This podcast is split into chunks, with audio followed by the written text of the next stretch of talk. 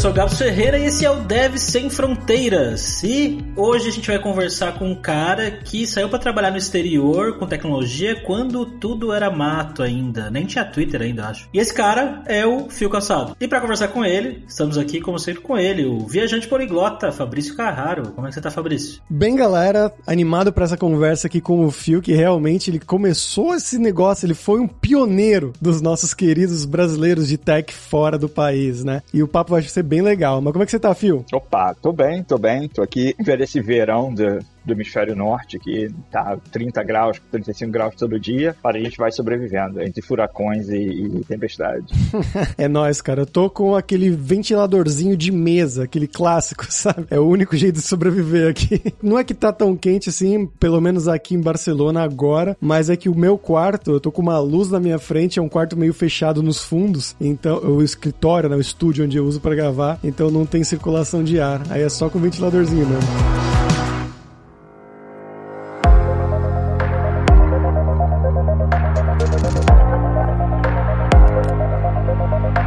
Fio, sabe de onde que eu lembro de você, cara? Eu lembro da minha memória, assim, de ler um post no Guji da antiga discussão que era fazer faculdade ou não fazer faculdade. E acho que alguém te usou como exemplo de pessoa bem sucedida e acho que na época você não tinha feito faculdade. Eu não sei se você é formado hoje, como é que tá essa situação acadêmica? Eu acho que provavelmente a minha, a minha opinião mudou dessa época, mas a situação acadêmica continua a mesma. Segundo grau, como todo mundo, e naquela época, adolescente, rebelde, resolvi que não queria fazer vestibular de maneira nenhuma. Fiz alguns vestibulares que minha mãe me me, empurrou para fazer. E no final ela falou: tá, então eu pago a faculdade para você. Então eu fiz um ano e meio de. Eu acho que não. Eu acho que mudou o nome, não existe mais a Estácio de Sá que tinha no Rio lá, que era a faculdade que todo mundo fazia. Mas aí, depois, até por causa do trabalho, era algum nome para informática, sistema de informação. Não era ciência da computação, era. Eu acho que processamento de dados não era, eu acho que era informática mesmo, análise de sistemas, talvez. Eu lembro que, porque eu sou de Niterói, né, no Rio, mas não sou da cidade do Rio, e em Niterói não, eu acho que não tinha ciência da computação. Só tinha a, no Rio, então eu fiquei fazendo o sistema de informação, mas fiquei um ano, dois anos, e depois saí, comecei, já estava trabalhando há bastante tempo, e ainda não tenho diploma. E acho que na época dessa discussão que você está falando disso aí, se eu chutar, deve ser 2004, 2005, eu era provavelmente muito mais arrogante com a importância do diploma, não necessariamente para o seu dia a dia, mas para as coisas que você precisa de um pedaço de papel. Que se você pensar, hoje eu estou agora nos Estados Unidos há algum tempo, eu já morei em alguns países diferentes, mas nos Estados Unidos em específico eu tenho literalmente 200 páginas de evidência sobre a minha capacidade profissional, que toda vez que eu mudei de emprego eu tive que submeter para o departamento de imigração para eles me aceitarem. Se eu tivesse um diploma, 200 páginas talvez virasse 150, 100. Esse é o, o impacto que não ter um diploma teve até então na minha vida. Então, inclusive, se alguém aí tiver uma faculdade de fundo de quintal, quiser me dar um diploma honorário, tô aceitando.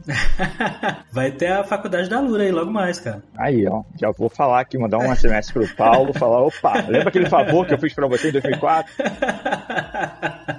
As discussões do Guja nessa época elas eram bem mais acaloradas, né? Parece que acho que fórum era diferente, né? O jeito que a gente se comunicava era diferente do que as redes sociais hoje em dia, né? Eu acho que as coisas eram mais longas, né? Você tinha mais tempo de escrever, mas ao mesmo tempo, sinceramente, a gente, todos nós éramos muito mais novos. A gente tinha cabeça muito diferente do que tem hoje em dia. Várias pessoas dessa época do Guja, que talvez alguém que vai ouvir isso conheça, o Rodrigo Cumpera, Fernando Maia, todos eles são meus amigos próximos até hoje e todo mundo tem mesma idade, chegando aos 40, vários com filho. A vida mudou muito e acho que a gente tá muito mais, muito mais tranquilo hoje em dia. E se você tá procurando agressividade na internet, Gabs, é só entrar no Twitter, cara.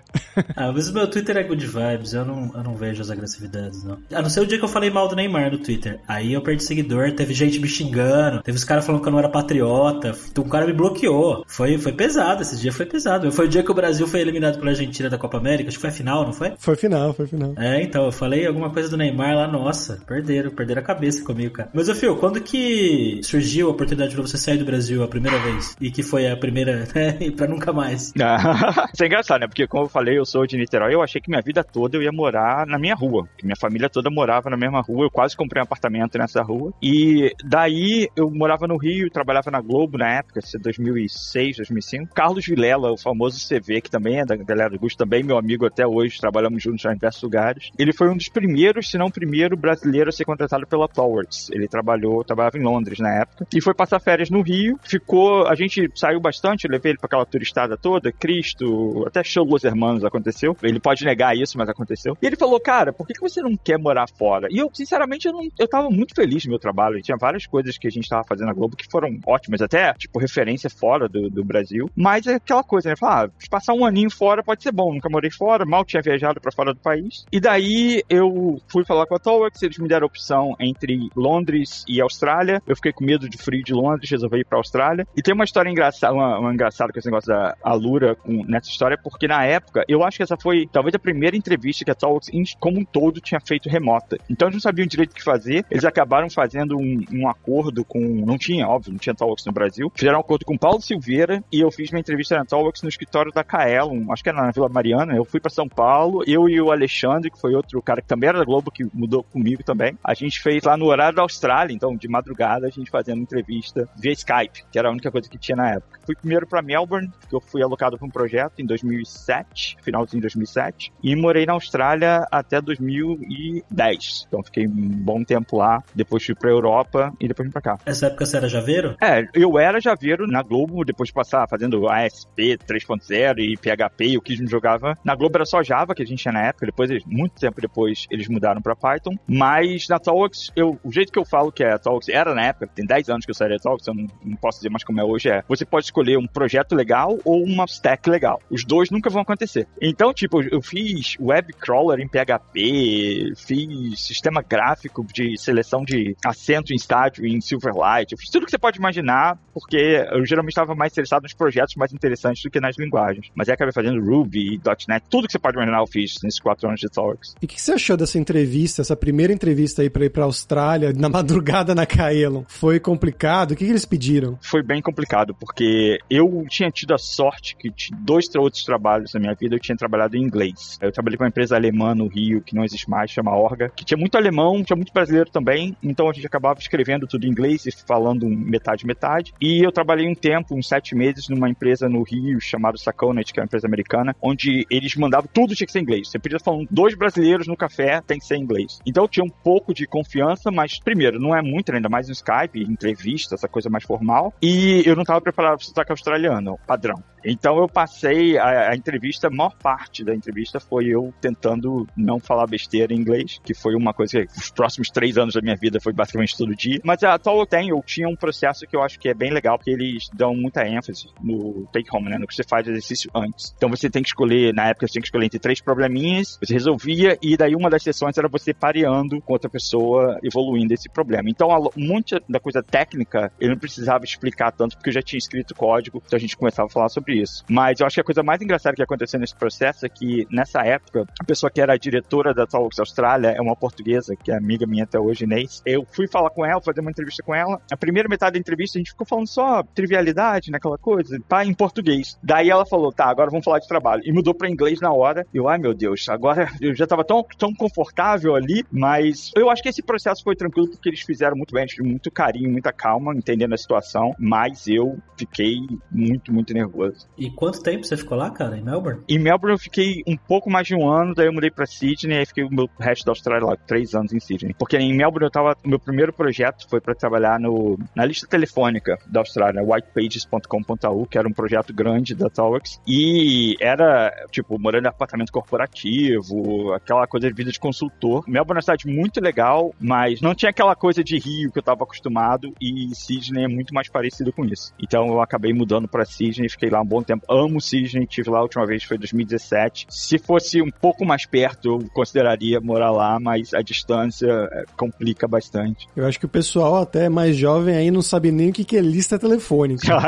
Verdade. Você jovem que tá ouvindo a gente aqui, antes, quando você queria falar com alguém, você precisava do número do telefone dessa pessoa. E tinha uma lista mesmo de papel, de papel que a gente recebia em casa, exato, com os endereços e números de telefone das pessoas. No caso do Phil, eu imagino, é, era online, né? Era diferente, não era lista de papel, né? É, era as duas. Porque o modelo de negócio desse negócio de páginas amarelas e páginas brancas é formatação, né? O cara pagava mais pra estar em negrito, ou esse tipo de maneira, mesmo na internet. Então a gente basicamente recebia, eu nem lembro que a gente usava, devia ser JMS na época, umas mensagens que tinham a formatação das coisas em XML, e aí uma parte ia pra parte de imprensa e outra parte ia pra parte online, pra gente transformar isso em HTML, né? Então era, era uma coisa sensacional. Foi o meu primeiro projeto em Ruby. História paralela aqui, eu lembro que quando eu tava na, na escolinha ainda, bem jovem, aquela época que quase ninguém tinha telefone em casa, eu não tinha, inclusive, tinha ir na casa do meu avô. Eu achei o número da menina que eu gostava da minha sala na, na lista telefônica, porque eu sabia o sobrenome dela. Eu falei, ah, deve ser esse aqui, o pai dela, né? O nome do pai dela. Liguei lá e realmente era. Então, uma boa lembrança aí que você me deu, filho.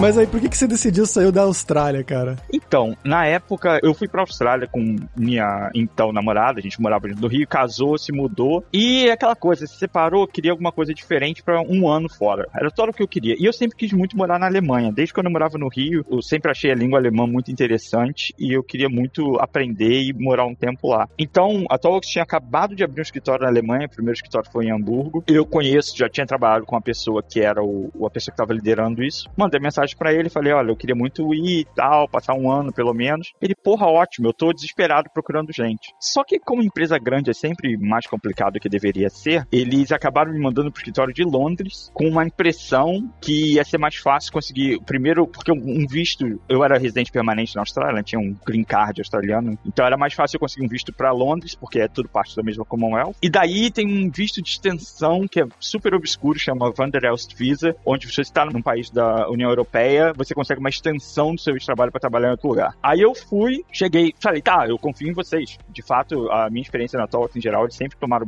excelente conta de mim, especialmente como imigrante de primeira viagem. Acabei indo para Londres e fiquei lá um ano trabalhando nos projetos na cidade, mas sempre querendo ir para Alemanha. E basicamente estava passando todos os meus fins de semana em Berlim. Mas aí foi essa mudança que eu falei, ah, só um ano. Toda vez que eu falo que eu vou fazer alguma coisa só por um ano, acaba sendo muito mais que isso. Mas eu ia ficar, meu plano era ficar só um ano, acabei ficando ficando cinco anos na Europa, entre Londres e, e Alemanha. Como é que foi dividido isso, afinal? Então, qual foi o momento que se deu o salto? Ou você nunca deu o salto realmente ao final? Quando eu fui para Londres, foi uma situação meio complicada de lidar, porque meu primeiro projeto foi excelente. Foi no, no jornal The Guardian, o site de relacionamentos. Eles têm, acho que não tem mais, mas eles tinham uma versão do Tinder deles, nem tinha Tinder, isso é 2011, que era só para quem é, tipo, quem lê o Guardian é o cara de esquerda, meio alternativo e tal. Então eles pensaram, pô, vamos criar um site só pra essa galera. Esse foi o site que eu trabalhei um tempo, dava muito dinheiro pro jornal, era a segunda ou terceira maior revenda do jornal na época. Mas aí esse projeto meio que já tava acertado, então eles mandaram para outro, que eu, eu geralmente ia para onde os projetos eram mais roubados. Eu era tipo, recuperação de projeto era meio que minha especialidade. Aí me mandaram pro Bank of America, que era no meio do nada, no sul de Londres, no meio de onde estava tendo as manifestações, os riots em Londres em 2011. Meu prédio era do lado, a gente teve que evacuar. Eu queria ir para a Alemanha, via que não, eles não iam acabar. Não era muito interessante para a empresa naquele momento mandar para a Alemanha. Eles queriam me segurar lá até eu resolver esse projeto. Eu fiquei irritado, tirei um dia, um dia de doente, né, como se sick day, peguei uma licença médica, fui para licença médica nada, liguei e falei, ó, oh, tô doente hoje, não vou. Peguei um avião de manhã, fui para Berlim, fiz três entrevistas no mesmo dia, voltei para Londres trabalhando normalmente, aí tive algumas propostas, aí acabei decidindo ir. Foi a proposta que eu aceitei na época, foi da SoundCloud, que era uma empresa super pequenininha na época. E foi aquele momento, cheguei pra minha chefe na época e falei, olha, eu vou, eu tô saindo, vou pra Alemanha, você sabe que eu sempre quis ir pra Alemanha. E aí a pessoa ficou, nossa, mas e se eu falar pra você que eu transfiro você pra Alemanha amanhã? Eu falei, olha, aí eu pergunto pra você por que isso não era uma possibilidade ontem, por que hoje magicamente virou uma possibilidade. Então foi nesse momento que eu saí da Talks e fui de vez pra Alemanha, mas ainda com o pensamento que eu ia voltar pra Austrália em algum momento. Eu acho que só demorou pra eu pensar não, não vou mais voltar para a Austrália. Quando eu cheguei a essa conclusão foi mais 2013, 2014, quando eu vi que eu estava bem em Berlim, minha mãe estava feliz que ela podia ficar me ligando durante o dia, não tinha que ficar marcando hora, essas coisas. E aí eu acabei ficando lá e depois resolvi vir para cá. Você falou do site de namoro aí de esquerda, não de esquerda, né, mas, né, aquela com esse perfil, eu lembro, eu não sei se existe ainda, mas aqui no Brasil, acho que em 2019, ano passado, não lembro, fizeram um Petinder, que tinha muito propósito. eu não sei se ainda existe. Ah, brasileiro não presta. então, Phil, e como é que foi essa mudança final, né? De você sair das praias maravilhosas lá de Sydney para ir pro frio, chuva de Londres, frio de Berlim, né, na Alemanha? Foi complicado. Londres é uma cidade que eu amo, sempre que eu tenho oportunidade eu vou, mas eu acho que eu nunca mais quero morar lá. E, tipo, até onde eu morava, não vai que é uma cidade cara, mas Londres é o tipo de cidade. Você não consegue morar em Londres, tem que morar meio longe. Aí o trem para de circular às 10 da, da noite. Tem que, sei lá, pegar um trem da madrugada que só tem uma cada hora, esse tipo de coisa. Mesmo como programa programador com um salário que geralmente é acima da média. Mesmo com o salário de programador. Cara, eu vou dizer mais. Eu, hoje de manhã, eu tô finalizando a oferta de um programador em Londres pra gente, e aí o meu departamento de RH me mandou o, o pagamento da pessoa. E eu vou te dizer que proporcionalmente, essa pessoa, tipo, óbvio que não é a mesma coisa, mas se eu fizer uma estimativa mais ou menos, o salário dele é equivalente a 70, 60% do que essa pessoa faria em Nova York. E Londres não é uma cidade mais barata que Nova York. Pelo contrário, eu diria que é mais caro porque tem menos acomodação, né? Casa, aluguel é, é mais complicado lá. E era complicado, eu tive, eu morei, pela primeira vez na minha vida, eu morei dividindo apartamento, né? Eu morei com, arrumei um apartamento no centro de Londres, fui conhecer as pessoas que moraram, três pessoas. Daí me mudei pra lá, quando eu vi, não eram exatamente três pessoas. E cada uma tinha um namorado, namorada, não sei o quê. Então eu morei numa casa com três quartos e sete pessoas por seis meses, pagando, eu acho que eu pagava 300 pounds por semana de aluguel pra morar numa situação dessa, que eu não podia nem ficar em casa direito. Depois eu fui morar com os amigos um pouco mais longe, com uma situação melhor, mas foi muito complicada essa mudança nesse sentido. Eu acho que é uma cidade muito. A qualidade de vida que você tem pelo seu dinheiro, eu acho complicado em Londres. E a parte do frio, eu fiquei lá, a maioria do tempo foi o verão, então não tava tão ruim. Pelo contrário, essa é uma coisa que eu, que eu aprendi até na Austrália. Eu lembro, meu primeiro, eu cheguei lá em setembro, então quando começou a ficar mais quente, começou o verão, todo mundo ficou tão feliz. Eu não entendi, né? Porque no, eu sou do Rio, o Rio só tem duas estações, é verão e inferno. E o verão não só aparece uma vez por ano só. Então as pessoas ficavam felizes com o sol e eu não entendia, mas depois de morar um tempo fora, você vê que verão no, no hemisfério norte ou em qualquer lugar frio é a melhor coisa do mundo, porque tá todo mundo feliz, tá todo mundo fazendo coisas. A única coisa que é difícil é trabalhar, mas o resto todo mundo faz. Essa mudança foi interessante. E na Alemanha foi mais. Berlim é uma cidade mais complicada em termos de clima e temperatura, e não tem muito o que fazer, mas o verão também era bom. Em Berlim tem acho que 150 lagos diferentes, então por mais que não tenha mar, você sempre tem uma praia de lago pra ir, fazer um, um andar de canoa, esse tipo de coisa, tem bastante por lá.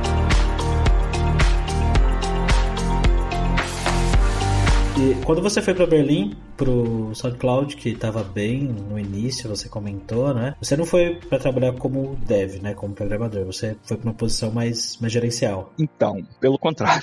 Quando eu tava na Globo, eu tomava conta do time que a gente chamava de Web Media, que eu nem sei como é que chamou, deve ser o Global Play hoje em dia. E eu cheguei a um ponto na minha carreira que eu queria não ser mais diretor ou diretor gerente, porque eu, eu achei que eu não, não tinha muito referencial, eu não tinha trabalhado com outro gerente com quem eu pudesse emular, aprender, esse tipo de coisa. Quando eu fui pra Talks, eu entrei, um dos motivos foi eu não querer ser gerente. Acabou que, por uma maneira ou de outra, pelo tipo de projeto que eu lidava, eu acabei gerenciando um monte de projetos. Fiquei lá um tempo e tal. Então, meio que enchi o saco, queria voltar a trabalhar em código só. Então, quando eu fui pra SoundCloud e todas as outras empresas que eu entrevistei, foi exatamente back-end developer. Não tinha nada de gerência. Na SoundCloud deu seis meses. Você sabe, você tem um pouco mais de experiência, entra uma empresa bagunçada, você começa a acertar as coisas. Aí eu comecei, eu virei a. Na época eu era o gerente do time de app, que a gente chamava Web Team, e eventualmente virei o diretor de toda a parte de Product Engineering. Então tudo que não era infraestrutura respondia para mim. Acho que chegou até uns 120 desenvolvedores na época. Mas foi mais acidental do que proposital nessa época. Os times que você trabalhou era mais a galera local mesmo, tipo na Austrália, australianos? Era metade, principalmente na Austrália, na verdade. Em Londres tinha muito inglês e as pessoas, até quem não era de Londres era da Inglaterra na maioria das vezes, ou era imigrante pra Inglaterra, mas que não tinha vindo por causa da Talks, só por um acaso estava lá. Mas na Austrália tinha muita gente que ia para passar um ano, porque é um lugar excelente você passar um, um temporada da sua vida, acabar ficando e tal. Então na Austrália tinha uma diversidade muito maior,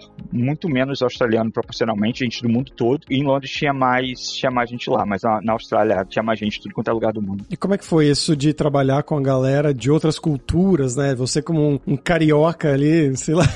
Rapaz, eu vou dizer que o meu primeiro, eu falei desse projeto da lista telefônica, e na Talworks geralmente a gente trabalha pareando o tempo todo, né? Que é uma coisa que, sinceramente, não é uma coisa favorita, porque eu acabo super cansado no final do dia se eu fico pareando o dia inteiro. Mas eu, meu primeiro semana, o primeiro mês, por um acaso eu tava pareando com um cara só, que por um acaso era australiano, chama, chamava Simon, e eu vou dizer que pelo primeiro mês eu não entendi nada do que ele falou. Ele apontava pra tela, grunhinha, eu fazia que sim, ia embora, tentava entender pelo contexto e tal. Depois de um tempo eu, me, eu fiquei, me senti, me senti melhor, porque eu reparei que as pessoas, até alguns australianos também não entendiam ele, porque ele era do meio do nada, não nem de, ele não era de Melbourne, era num bairro próximo, uma cidadezinha próxima, mas a mudança cultural foi uma coisa muito interessante, até porque, por exemplo, eu sou do Rio, no Rio palavrão é vírgula, né? E eu imediatamente transferi isso para inglês e chegou momento de gente falar para mim, meu, por que, que você tá irritado? O que tá acontecendo? Por que, que você tá falando tanto palavrão? O que é engraçado, que agora em Nova York, Nova York é igual ao Rio. Todas as expressões têm algum palavrão, todo... Eu entrevistei gente aqui que fala palavrão durante a entrevista, e tipo, nada acontece. Mas teve essa coisa dessa mudança maior. E sinceramente, eu acho que, como eu imagino que pessoas ouvindo esse podcast vão, têm algum desejo ou vontade de, de mudar, ou estão cogitando a possibilidade, uma coisa que é complicada é quando você muda com família. Na época era só eu e minha, minha ex-esposa, que era professora de história e fazia faculdade de jornalismo no Rio. E a adaptação dela foi muito difícil. Ela fala, falava inglês perfeito, inglês dela era melhor que o meu, mas para ela mudar, para se achar na Austrália, demorou um tempo. E a Austrália, diferente, por exemplo, daqui dos Estados Unidos, você pode trabalhar, bom, pelo menos o visto que eu tinha, pode ser que tenha mudado, a sua família toda pode trabalhar, não tem restrição nenhuma. Aqui nos Estados Unidos, dependendo do seu visto, muito provavelmente o seu parceiro não vai poder trabalhar, que cria outros tipos de problemas. Mas mesmo podendo trabalhar, é complicado ela reinventar a vida dela num país novo, enquanto você está super ocupado, trabalhando o dia inteiro, cansado. Essa foi, acho que, o maior, maior choque que a gente teve de sair da nossa bolha. A mudança do dia a dia em si, eu acho que a coisa, uma coisa engraçada que é clássico problema de brasileiro foi a gente, eu e ela, fomos convidados para a nossa primeira festa, ficamos super empolgados, cacete, vamos pra essa festa, finalmente um churrasco, alguma coisa, vamos conhecer gente. E era um sábado, daí de manhã a gente foi no mercado, fez um monte de coisa pela casa, almoçou, aí de tarde fomos pra festa, a pessoa abriu a porta e falou, ah, mas o que, que vocês estão... Oi, o que houve? Não, a gente veio pra festa. Então, a festa acabou tem uma hora. Como assim a festa acabou? Não é o tipo de coisa que a gente tem no, no Rio, especialmente. Então, a atenção ao horário, que na Austrália, sinceramente, nem é tanto assim, mas é porque a gente brasileiro é muito relaxado com isso. Foi uma das coisas mais, mais marcantes da minha memória. E a frustração do dia a dia, né? Outra experiência que eu tive, que eu lembro que foi aquele momento que você quase chora como imigrante, é eu tava num, numa praça de alimentação, tinha uma nota de 20 dólares, eu queria trocar pra ter, sei lá, quatro notas de 5. Fui no caixa e eu tô falando com a menina no caixa e eu não sei falar isso em inglês. Vocabulário que ninguém nunca me ensinou em lugar nenhum. E eu tô tentando explicar e acabo saindo, tipo, frustrado e aquela sensação ruim, assim, tipo assim, nossa, eu, eu, tô num lugar onde eu não consigo me expressar, não consigo me comunicar. Essas foram as, as, as coisas mais traumáticas na experiência mudando para fora. E também depende da cultura. Né? Na Austrália, acho que foi, foi por aí.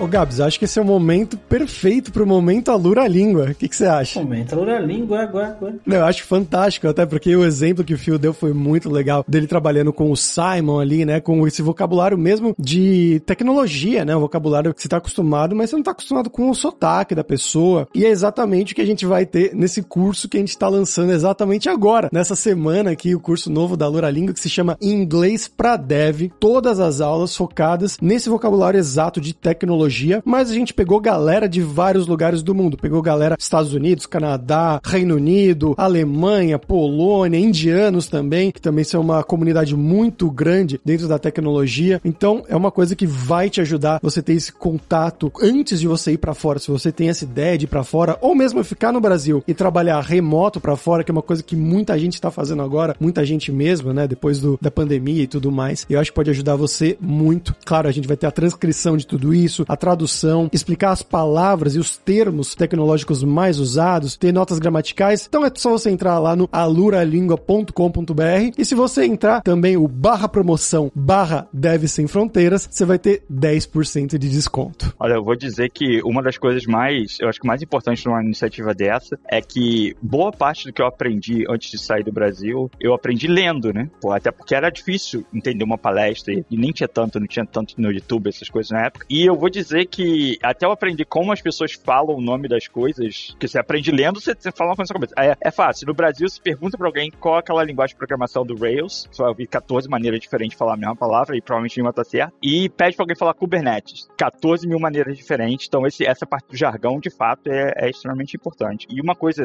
nessa parte de língua, ainda dentro desse escopo, é que uma coisa importante que a gente, como brasileiro, tem que. Acho que tem mais problema que outros, é que sotaque não é importante. Todo mundo tem sotaque. Na verdade, você não ter sotaque é estranho, mas se você expressar os fonemas direito, fazer outra pessoa entender, é a única coisa que importa. O seu sotaque é, é parte da sua característica cultural. E a galera de fora geralmente até gosta de sotaque, né? Acha bonitinho, acha charmoso. Já peguei gente assim.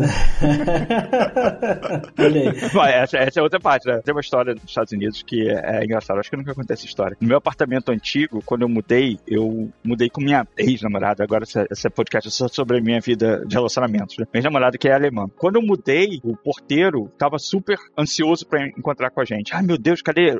Aí quando eu fui falar com ele, oi, meu, tudo bem? Meu nome é Felipe. Ah, você que é o brasileiro? Eu é, ah, tá bom. E ficou assim, aquela cara decepcionada, eu nunca tinha entendido muito bem. Daí eu descobri, depois de, de um tempo que eu tava recebendo um, umas correspondências pra outra pessoa, um nome brasileiro, algum nome italiano. Brasileiro italiano, aquele nome que você sabe que é meio meio. Eu fui googlar o nome da mulher, era uma mulher que era uma modelo internacional que morava no meu apartamento, que só saiu de lá porque ela casou com um cara que joga beisebol pelo Yankees e foi morar, sei lá, num cara qualquer. Falei, ah, o cara tava pensou, porra, vai ter outro brasileiro. Deve ser que nem aquela que tava aqui, né? Aí vem eu.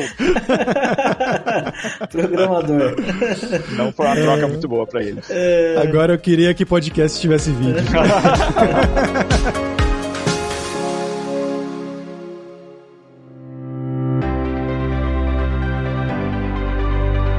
Mas, cara, voltando lá pra Alemanha, quando você foi pra Berlim pra trampar no SoundCloud, você comentou que era super pequeno e tal. O que, que você foi fazer, cara? E como que foi trabalhar numa empresa que se tornou gigante? Hoje não tem mais, né? Tem SoundCloud ainda? Eu nem sei. Tem, tem. Nossa, SoundCloud, não sei se eles fazem dinheiro, porque na minha época nunca fizeram, mas que ainda é enorme. Na época que eu entrei, eu gosto muito de música, né? Mas eu não sou músico, não produzo nada, e eu acho que eu era a única pessoa, das, sei lá, 40 pessoas que a gente tinha, que de fato não tocava música, não tinha banda, não tinha nada desse tipo. E eu entrei e falei, ah, uma aplicação normal, como outra qualquer, um monolito Rails, esse tipo de coisa. E uma coisa interessante é que eu entrei na SoundCloud, acho que a gente tinha 5 milhões de usuários, eu saí, a gente tinha 250 milhões de, usuários ativos, não de, de, contas. A cada mês, alguma coisa quebrava. E essa foi uma coisa interessante, porque todo o meu conhecimento e experiência em engenharia de software era por água abaixo todo dia. Porque, ah, vou aqui refatorar, esse modelo tá perfeito, o código tá legível. Não importa, você, sei lá, tá usando muita rede e vai saturar a placa de rede, vai cair tudo. Esse é o tipo de coisa que a gente tinha problema o dia inteiro. A gente deu sorte porque eu lembro que quando eu trabalhava na Globo, não tinha muita literatura ou coisa do tipo sobre como escalar a aplicação. O que a Globo fazia muito era mandar a pessoa para conferência, nos Estados Unidos principalmente. A gente chamava na época de Globo Tour, não sei se vocês ainda chamam lá. Que tu ia, comprava um PlayStation, ia pra conferência, aquele esquema de sempre. E a gente basicamente ia pro bar tentar conversar com alguém que trabalhava no Yahoo, no MySpace, no Tumblr, para tentar entender como é que essas pessoas evoluíam a arquitetura delas. E nessa época que eu tava na SoundCloud, já tinha muito mais, tinha essas conferências tipo que o Con já existia, tinha muito mais exemplos de Netflix, das outras coisas que a gente conseguia copiar e adotar. Mas essa, sinceramente, foi a fase mais interessante da minha carreira, porque toda semana alguma coisa quebrava e não era por, sei lá, um bug, alguma coisa do tipo, era por excesso de uso e coisas do tipo. E na época, por mais que fosse melhor que antes, não existia, por exemplo, Docker. A gente teve que criar o nosso próprio formato de Docker, a gente teve que criar o nosso próprio equivalente a Kubernetes, várias coisas que hoje em dia são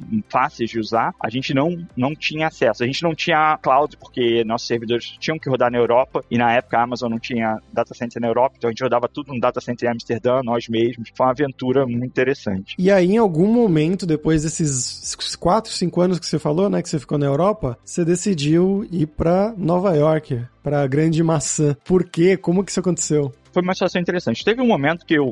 Acontece com todo mundo quando trabalha uma empresa por algum tempo, você fala, meu, eu não, eu não tô gostando da maneira que a empresa tá indo, eu quero uma coisa diferente. E eu não tinha exatamente um objetivo específico. Então eu coloquei no Twitter, falei, olha, tô procurando emprego, se alguém souber de alguma coisa, me fala aí. E acabei falando com um monte de gente em lugar diferente, inclusive com aquela ideia ainda de talvez voltar pra Austrália. Então eu tava falando, por exemplo, com a Atlassian, cheguei a receber uma proposta da Atlassian que eu tava considerando, de fato, ir, uh, até que eu falei com minha mãe, minha mãe que é uma pessoa pessoa, santa, a pessoa mais tranquila do mundo, nunca reclama de nada e fala: Meu filho, de uma coisa, eu sei que você vai ser feliz onde é que você for, mas por favor, não vá pra Austrália, porque eu gosto muito de poder falar com você durante o dia e não ter essa coisa de falar: Tá bom, faz sentido. Daí, alguma das propostas que eu tinha recebido era aqui em Nova York. E eu conhecia Nova York, eu abri, eu tinha um escritório de engenheiros trabalhando para mim na SoundCloud aqui. Eu abri o um escritório de engenharia aqui, então eu passava uma semana a cada três meses aqui. Eu gostei muito da cidade, então eu vim para fazer algumas entrevistas, fiz entrevistas com o New York Times Times, onde tinha um monte de gente que veio da Globo na época, ainda tem um monte de brasileiro lá. Fiz entrevista com algumas empresas menores e com uma empresa chamada DigitalOcean, que é o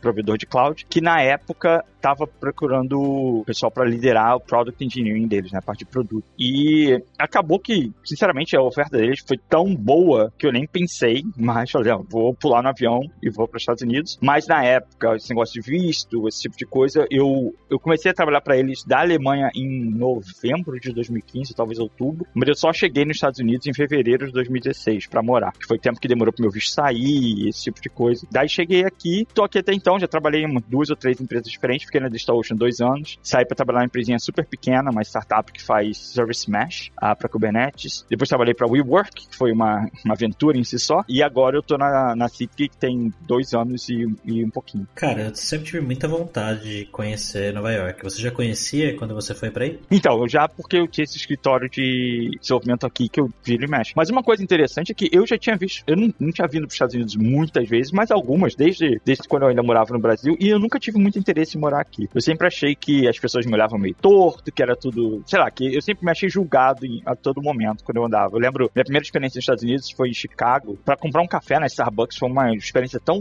ruim que eu fiquei, ah, não quero morar nesse lugar. E São Francisco, Chicago, Atlanta, essa cidade que eu conhecia, nunca me fizeram muita cabeça. Até que eu vim para Nova York e eu vi que aqui as pessoas falam muito de Nova York, mas o que acontece com as pessoas aqui é ninguém liga para você desde que você não esteja atrapalhando eles. Ninguém quer saber de onde você é, nada. Só não fique no meu caminho, não, não me atrapalhe e as pessoas vão, vão te ignorar e vão te tratar como qualquer outras pessoas. É uma postura nova-iorquina que é um pouco arrogante, mas para mim funciona muito bem porque eu me sinto que você não gosta de mim da mesma maneira que você não gosta de ninguém. Não é que eu não sou especial nesse sentido. Como imigrante eu, eu valorizo bastante. E se você pensar, especialmente por exemplo na minha experiência na Alemanha, Berlim é uma cidade muito interessante porque em Berlim você tem camadas. Você tem a camada do povo que é expatriado, né? Tipo eu, como tava lá, que não fala alemão. Você tem uma outra camada uma, das pessoas que são expatriados e falam alemão. Você tem a camada dos alemães que não são de Berlim. E você tem as camadas de quem é de Berlim. E esses grupos não tem muito problema. A minha ex-namorada que eu tava mencionando, ela é alemã, mas não é de Berlim. Tinha coisas que ela não fazia parte. Era bem segmentada. Até os amigos dela que eram de Berlim, o tipo de coisa que eles faziam com ela, a relação que eles tinham com ela é diferente de quando você é de lá. Em Nova York não tem muito disso. Em Nova York, quase ninguém que é daqui, as pessoas vêm de algum outro lugar, e você acaba. É muito fácil você participar dos círculos, qualquer que sejam. Eu, eu tenho sorte que eu voltei a fazer jiu-jitsu aqui. Jiu-jitsu em Nova York é bem grande. Tem um monte de brasileiro, minha academia é o dono, meu professor são brasileiros, mas tem muito gringo, e eu acabo tendo acesso a muita gente que não é de tecnologia. Então, meus amigos são advogados, contador, trabalham em bar, trabalham em tudo quanto é tipo de coisa, que é mais como funcionam as coisas por aqui. E o que, que você está fazendo aí hoje, cara? Qual que é o seu trabalho no dia a dia? Hoje em dia eu trabalho como líder da plataforma, né? Que cada empresa chama plataforma um negócio diferente. No nosso caso, é basicamente a parte de infraestrutura, ferramenta de desenvolvimento, framework interno, arquitetura, na SeatGeek, que é uma empresa que não tem no Brasil ainda, apesar que a gente tem duas pessoas da SeatGeek que trabalham do Brasil, mas a gente faz ticketing, né? A gente cuida da bilheteria de vários, vários estádios, teatros, esse tipo de coisa. Por exemplo, se você for ver aqui nos Estados Unidos, ver Book of Mormon, você, desde você comprar o ingresso até você escanear e entrar no teatro na Broadway, é tudo software da SeatGeek. Se você for num um jogo da NFL no, pro Dallas Cowboys ou pro Saints, é tudo SeatGeek. Brooklyn Nets,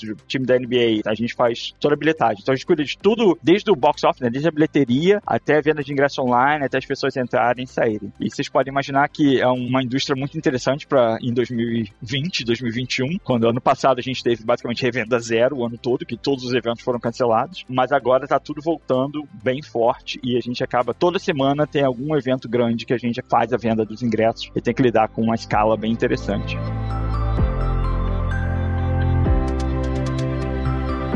E da parte da cidade mesmo, né, que você falou sobre o preço, a diferença, que aí é basicamente mais ou menos né, o mesmo preço que Londres e tudo mais. Então seria a segunda cidade mais cara que você já morou? Ah, essa pergunta é interessante. Eu chutaria que sim, porque Berlim é muito barato, muito barato. Eu lembro que o que eu pagava em Londres por semana para morar num quarto, eu pagava em Berlim por mês, bom, isso foi em 2011 também, e um mês para morar num apartamento de um quarto. Então, tipo, era uma coisa muito diferente. Sydney é cara, mas não é tão cara, mas aqui aqui em Nova York, uma coisa que eu recomendo para qualquer pessoa que muda para qualquer lugar, o seu primeiro ano não se preocupa muito com achar a casa perfeita. Mora no lugar que seja mais conveniente para você, para você entender melhor como a cidade funciona, o que você gosta, o que você não gosta, onde você quer morar. Então, meu primeiro apartamento aqui foi, para quem conhece Nova York, de frente para Union Square, que é bem no centro de Manhattan, é um lugar, uma localização excelente, mas eu pagava uma fortuna por um apartamento de um quarto. Eu acabei morando lá até o verão do ano passado, até 12 meses atrás, quando esse negócio da pandemia veio forte. Minha namorada, ela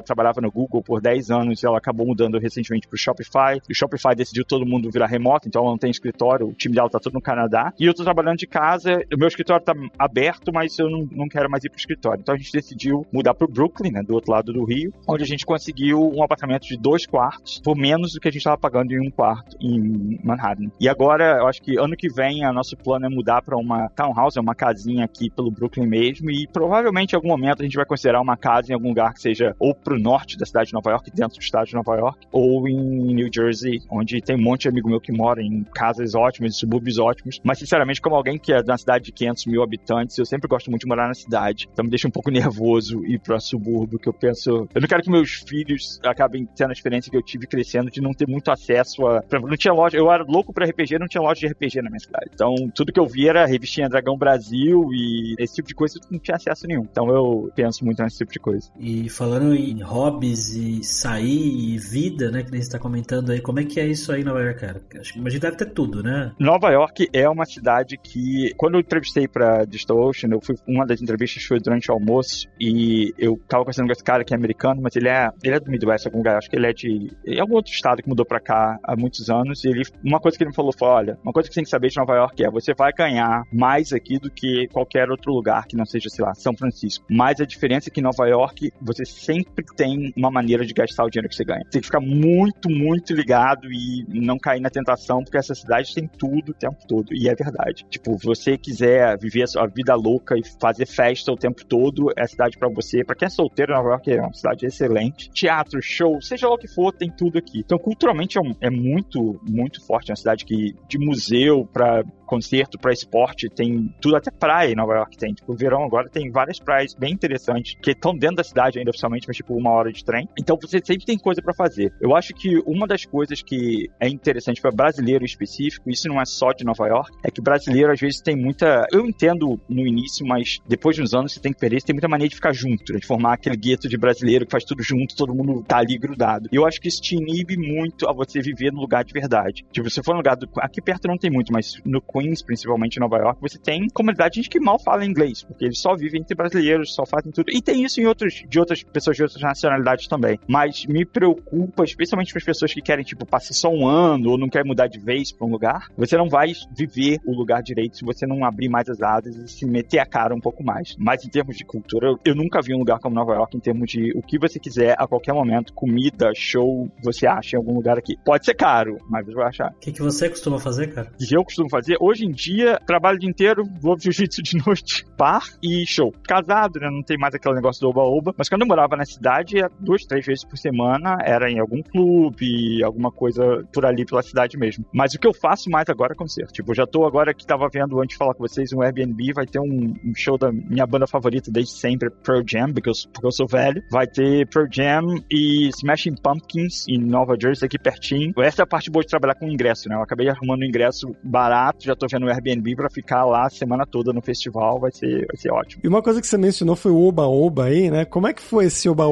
Australiano, londrino, berlinense, nova-iorquino, nas fases que você tava solteiro, né? Qual que é a diferença do chaveco nesses lugares diferentes todos aí que você foi? Cara, eu sou uma pessoa que geralmente tem relacionamentos relativamente longos, então eu só fico sol... quando eu fico solteiro, eu tento fazer o máximo possível dentro daqueles seis meses, porque eu sei que daqui a pouco eu vou me amarrar de novo. Uma das coisas que acontece muito em Nova York é aquela cultura americana, que agora, pelo que eu entendo, também tem no Brasil por causa dos aplicativos, que é dating, né? Você vai num date com alguém, que na época que eu era solteiro antes, não, não tinha isso. No Brasil não tinha isso, você encontrava alguém numa boate. Você geralmente vai num date, conhece alguém, e a parte é que as pessoas, como tem muita gente, as coisas são muito fungíveis, assim. As pessoas, é muito fácil você ser aquele ghosted, porque, tipo, a mesma pessoa que tá falando com você tá falando com 40 pessoas ao mesmo tempo. Então, se é inconveniente para ela ou para você, você acaba não tendo muito contato com essa pessoa. Mas uma coisa interessante em Nova York é que Nova York tem muito mais mulher do que homem. Tipo, muito mais mulher do que homem. Tem literalmente empresas que eram especializadas em botar um monte de mulher de Nova York no avião, levar para São Francisco, que tem problema oposto, onde tem muito mais homem que mulher, ter esse tipo de coisa. Mas em termos de bar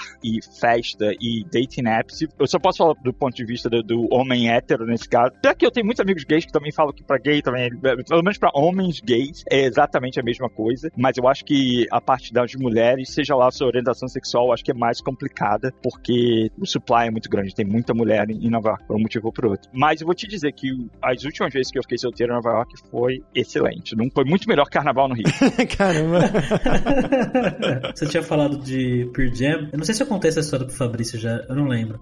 Talvez já tenha comentado isso, mas enfim. Uns meses atrás, um amigo meu, na verdade não faz um mês, faz bastante tempo já. Faz bastante tempo, é. Um amigo meu se envolveu com uma menina de 18 anos. Um dia fui lá na casa dele, me apresentou para ela, né? A gente ficou lá, né? Conversamos, fizemos churrasco, não sei o quê. E aí, uma hora a gente começou a colocar uns clipes na TV lá, umas bandas aqui e tal. Aí eu falando, olha, essa banda eu conheci semana passada, olha que legal e tal. Aí ela falou assim, nossa, deixa eu colocar uma banda pra você que eu conheci essa semana e, nossa, muito legal. Aí ela colocou era Last Kiss, cara.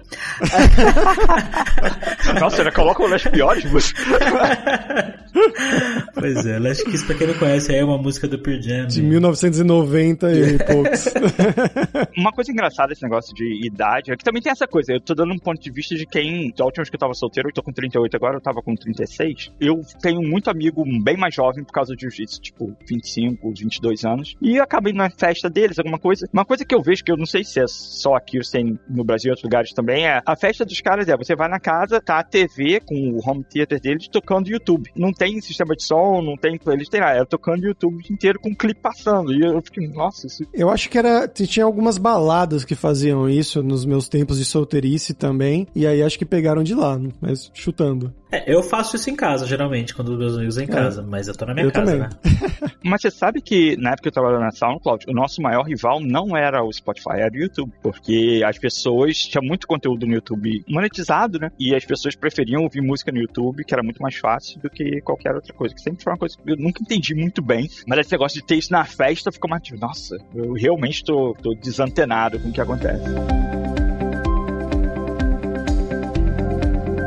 Bom, Fio, pra gente terminar aqui agora, cara, agora é hora do perrengue, que é quando a gente pede pros nossos convidados contarem histórias engraçadas, gafes, mix, coisas que tem acontecido com você aí nesse tempo todo fora do Brasil. Nossa, perrengue. Eu vou contar uma história engraçada, então. Quando eu tava ainda morando em Londres, eu ia pra Alemanha quase todo fim de semana, tinha uns amigos que iam me pegar na estação de trem do aeroporto, porque eu não sabia da, do aeroporto de Berlim na época. É, é confuso, meu voo chegava meia-noite e tal. Que meu voo atrasou, atrasou duas horas, então eu cheguei muito depois meu celular tinha morrido, não, não consegui contato. Então eu meio que sabia onde é que eu tinha que ir, qual era a plataforma, porque eu já tinha passado lá várias vezes, mas não sabia direito qual era o trem. Aquela coisa, você nunca presta atenção, né? Quando alguém tá te levando, você nem presta atenção. E eu vou Berlim, nessa estação vazia, acho que uma hora, duas da manhã, tentando achar qual é o trem que eu preciso pegar. Eu tô vendo que vem, tem trem vindo, e eu tô, meu Deus, eu acho que vai ser. Eu tenho que entrar nesse trem, mas eu posso estar indo pra um lugar completamente diferente, não sei. E eu vejo que tem um senhor carrancudo, alemão, aquele bem típico mesmo, sentado esperando o trem. Aí eu vou na época eu tava fazendo o alemão via fita de áudio. Todo dia eu fazia dois, três capítulos daquele negócio, que é até um, um, um programa bom, mas que é aquela coisa, né? Não é a mesma coisa você estar tá treinando com alguém. Aí eu vou, penso, penso, nossa, como é que eu pergunto para onde que o trem vai? Aí eu olho pra cara do, do sujeito e falo, alô? Aí eu falo uma coisa parecida com Wohin fahrt Ziga, que eu achei que era pra onde tá indo o trem. Falei, ah, acho que. Aí o cara olha pra minha cara, hã? Ziga, Wohin.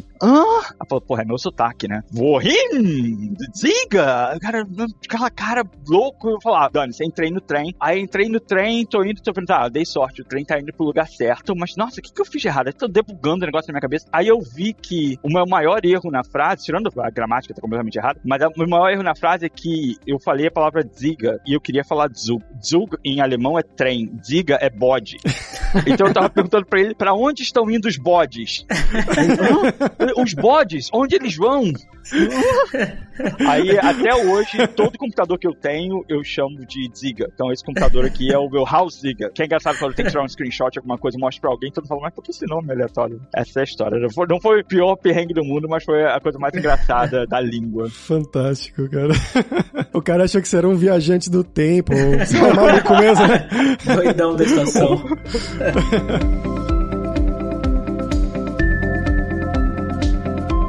Phil, você quer divulgar alguma coisa sua? Você, não sei se vocês contratam devs de fora aí, brasileiros, de repente estão ouvindo a gente agora. A gente contrata dev de fora, pode procurar Seeking Jobs. Como eu falei, tem duas pessoas trabalhando do Brasil, tem vários brasileiros, deve ter uns cinco brasileiros, algumas pessoas com quem eu já trabalhei antes. A gente trabalha remoto, tem programa de patrocínio de vista, né? Mas você sabe que os Estados Unidos é sempre um pouco mais complicado, mas a gente faz também. Mas geralmente a gente, agora, como tá todo mundo remoto, a gente trabalhar remoto do Brasil é uma coisa que tem funcionado bastante pra gente. E eu tô no Twitter, acho que vai estar o link aí, PKLcado, PKLcado PTBR, que é o, o, minha conta em português. E sempre mais que feliz de falar com as pessoas, interagir, conversar um pouco. Eu tô tentando, como eu tava falando, eu tô tentando entender um pouco mais sobre a cultura de desenvolvimento no Brasil hoje em dia, que eu saí há tanto tempo atrás, eu acho que parece que aquela pessoa que saiu da cidade natal, passou um tempo fora e depois volta e fala, nossa, tá tudo diferente, tem um shopping aqui, o que aconteceu? É como eu tô me sentindo, interagindo com a comunidade brasileira hoje em dia, então eu tenho, tenho sempre bastante interesse em estar tá conversando, interagindo e trocando ideias sobre todas as coisas de tecnologia. Os links que o Phil comentou estão na descrição do episódio, que estão em devsemfronteiras.tech.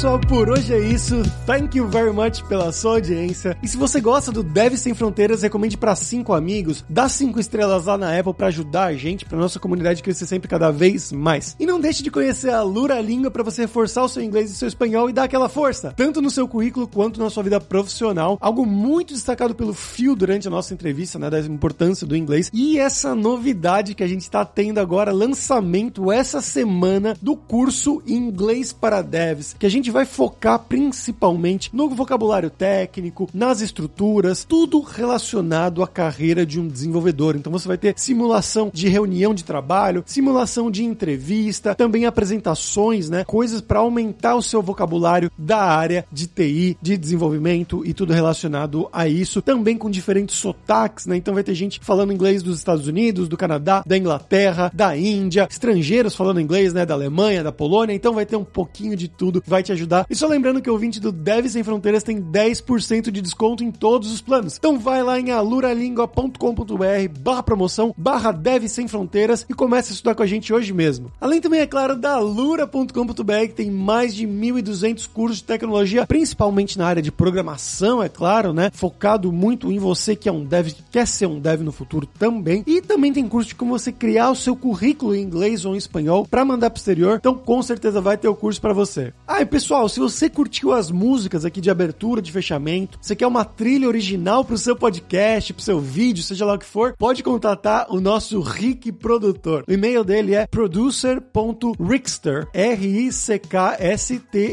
arroba gmail.com. Mas bom, pessoal, até a próxima quarta-feira com uma nova aventura em um novo país. Tchau, tchau!